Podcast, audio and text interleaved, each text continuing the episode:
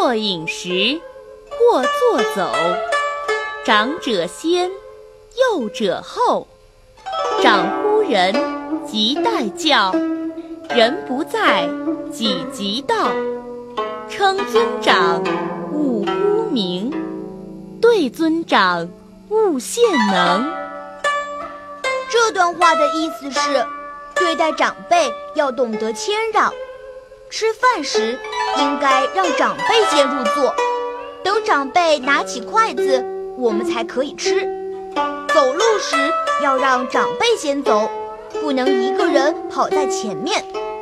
如果听见长辈在喊人，我们应该帮他去喊。如果被叫的人不在，我们应该立即跑到长辈面前，告诉他们，看有没有什么事儿自己可以代劳。以免误了大事儿。长辈时，不可以直呼长辈的名字，那是不礼貌的行为。在长辈面前，不要太逞能，藐视长辈。小朋友们，你们懂了吗？下面呢，就进入我们的迷你小剧场，来瞧一瞧吧。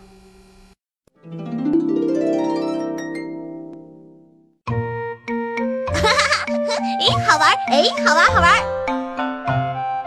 慢点儿！干什么呀？傻小子，这位老爷爷算是我们的长辈，对待长辈要谦让，无论吃饭、走路，任何时候都是。啊，嗯，好吧，好吧，让就是了。小虎子，小虎子！哎，这不是张大爷吗？好像在找人，张大爷，您是在找人吗？